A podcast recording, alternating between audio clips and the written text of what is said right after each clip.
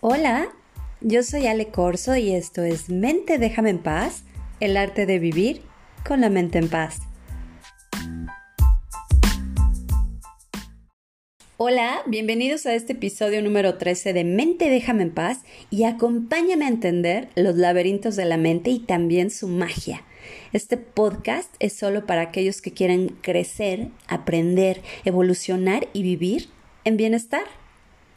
Piensa en la última vez que estuviste inmerso en una actividad en donde simplemente perdiste la noción del tiempo. Y no solo la perdiste, sino que además te sentiste muy bien. Esto se llama estado de flujo o flow y hoy vamos a platicar de eso. El estado de flow es un estado mental muy poderoso, en donde eres extremadamente productivo, pero no solo eso, además te sientes increíble haciendo lo que estás haciendo. Los psicólogos Mihai Csikszentmihalyi y Jay Nakamura llegaron a la conclusión, luego de entrevistar a una gran variedad de personas autorrealizadas y de alto rendimiento, incluidos alpinistas, cirujanos, pintores, bailarines, jugadores de ajedrez, surfistas, etcétera, etcétera, etcétera, de que en este estado de flow generaban un sentimiento de bienestar en donde se sumergían por completo en lo que estaban haciendo. Esta experiencia del flow es universal, esa es la buena noticia, y ocurre en todas las clases, géneros, edades y culturas y se puede experimentar durante muchos tipos de actividades diferentes. Esto pasa cuando prestas toda tu atención a una actividad o tarea que te apasiona, en la que te centras de forma muy singular y estás totalmente inmerso. Entonces es cuando puedes experimentar un estado mental de flow. Y es que el de nuestra mente comienza a disolverse como si nos colocara en una zona de no distracción, a tal grado que los sentimientos que en circunstancias normales activan nuestra mente de mono, como tener hambre, estar cansado, sentir molestias en el cuerpo, se desvanecen por completo, porque todo tu ser está involucrado en lo que estás haciendo. Si lo has sentido, sabrás de qué te estoy hablando, pero si nunca lo has vivido, te estarás preguntando, ¿y cómo se siente experimentar ese flow? Bueno, según Mihai Csikszentmihalyi, hay 10 factores que acompañan esta experiencia de flow. Ahora, si bien muchos de estos componentes pueden estar presentes, no es necesario experimentarlos todos para que el flow ocurra. Y estos son tener objetivos claros que aunque desafiantes todavía pueden ser alcanzables. Mantener una fuerte concentración y atención enfocada. La actividad es intrínsecamente gratificante. Serenidad, es decir, una pérdida de sentimientos de autoconciencia. Atemporalidad, un sentido distorsionado del tiempo, estar tan concentrado en el presente que pierdes la noción del paso del tiempo. Recibes retroalimentación inmediata. Si la tarea es factible, hay un equilibrio entre el nivel de habilidad y el desafío que se presenta. Sentimientos de control personal sobre la situación y el resultado falta de conciencia de las necesidades físicas, qué delicia, enfoque completo en la actividad misma. Suena bien, ¿no? Entonces, si nunca lo has sentido, ¿qué podrías hacer para aumentar la posibilidad de sentir ese flow? En su libro Csikszentmihalyi explica que es probable que se produzca un flow cuando un individuo se enfrenta a una tarea que tiene objetivos claros que requieren respuestas específicas. Un ejemplo sencillo de esto, pues es un juego de ajedrez, porque durante la duración de una competencia, pues el jugador tiene objetivos y respuestas muy específicas, ¿cierto? Y esto pues permite que la atención se centre por completo en el juego durante el periodo de juego. También puede ayudar si es una actividad que disfrutas o te apasiona. Hay un elemento de desafío o si eres capaz de estirar tu nivel de habilidad actual. El flujo o flow también ocurre cuando las habilidades de una persona se involucran en superar ese desafío. Es decir, algo en lo que nunca hubieses pensado, entonces esto se vuelve como un imán para aprender nuevas habilidades y de esta forma aumentar los desafíos. Csikszentmihalyi explica que si los desafíos son demasiado bajos, uno vuelve a fluir al aumentarlos y si los desafíos son demasiado grandes, uno puede volver al estado de flow aprendiendo nuevas habilidades. ¿Cuántas veces has experimentado este estado de flow?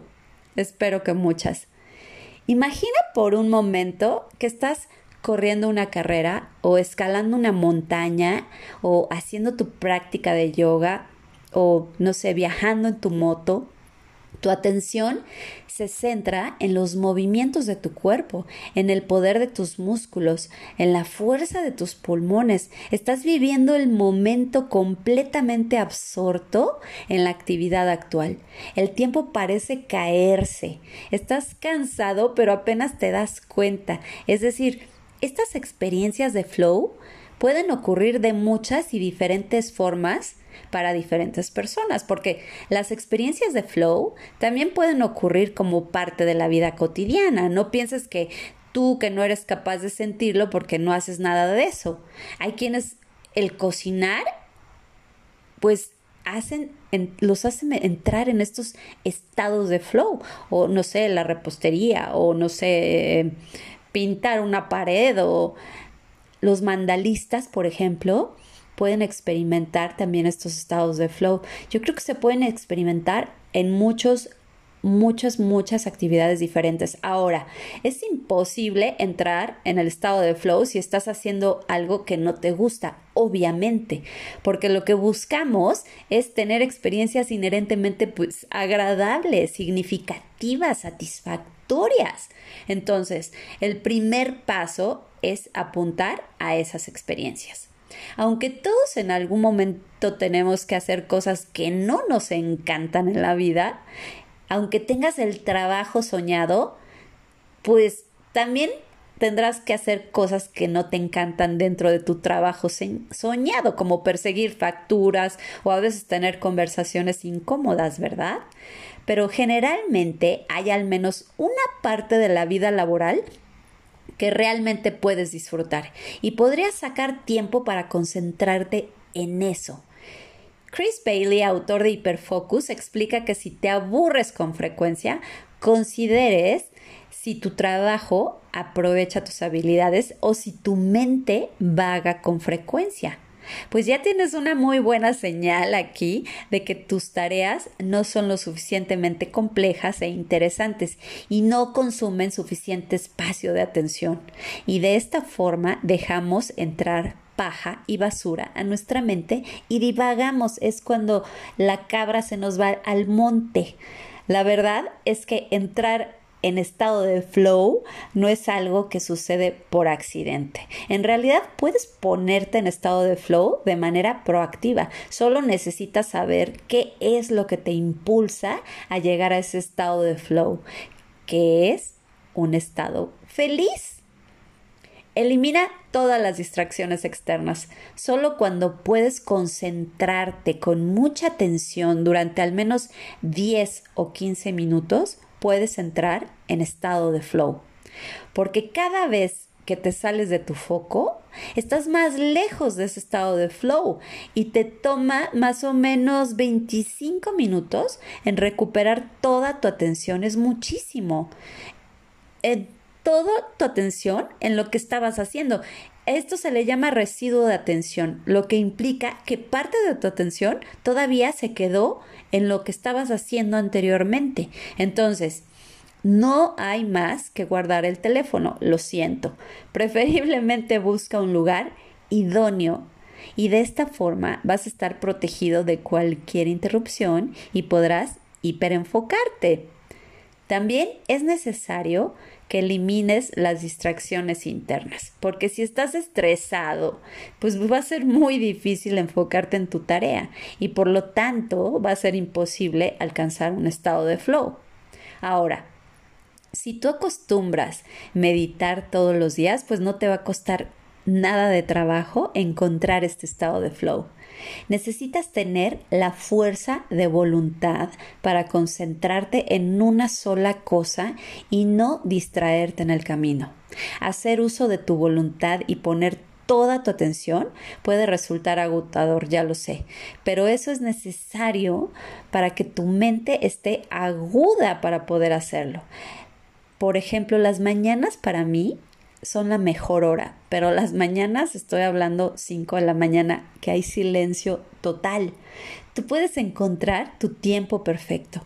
Hay personas que con cierta música en particular se pueden enfocar fácilmente. Entonces, también puedes probar con distintos tipos de música o estímulos auditivos como el ASMR, por ejemplo. Nuevamente te recuerdo que seas selectivo, por favor, con lo que escuchas, porque también puede distraerte y llevarte a otros lugares que nada tienen que ver con lo que estabas buscando.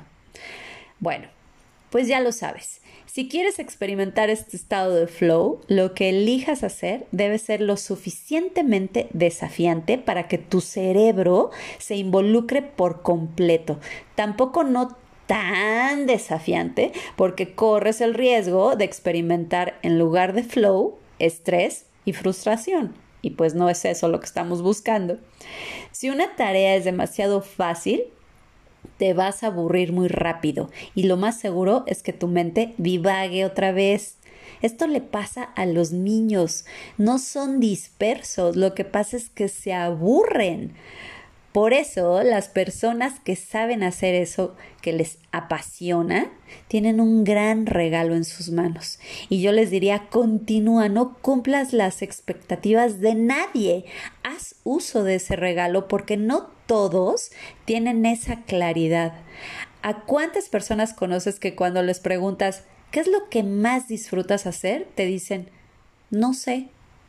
No, pues ya ni hablar de cuál es su pasión en la vida, ¿verdad?